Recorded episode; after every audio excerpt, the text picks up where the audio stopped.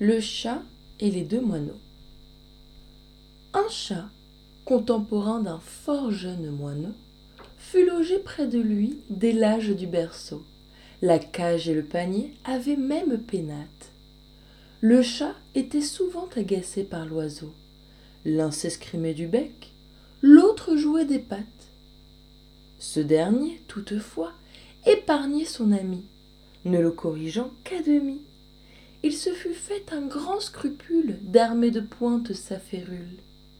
Le passereau, moins circonspect, lui donnait force coups de bec. En sage et discrète personne, Maître Chat excusait ses jeux entre amis.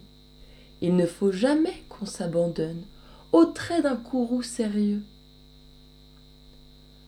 Comme ils se connaissaient tous deux dès leur bas âge, une longue habitude en paix les maintenait. Jamais en vrai combat le jeu ne se tournait.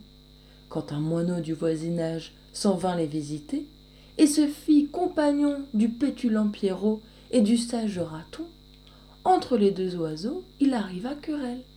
Et Raton de prendre parti.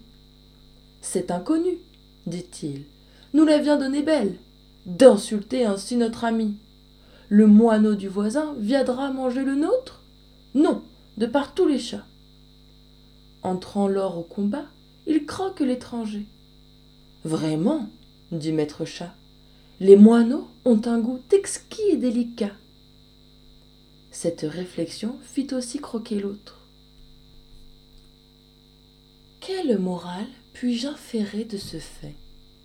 Sans cela, toute fable est une œuvre imparfaite. J'en crois voir quelques traits, mais leur ombre, prince, vous les aurez incontinent trouvés. Ce sont des jeux pour vous, et non point pour ma muse.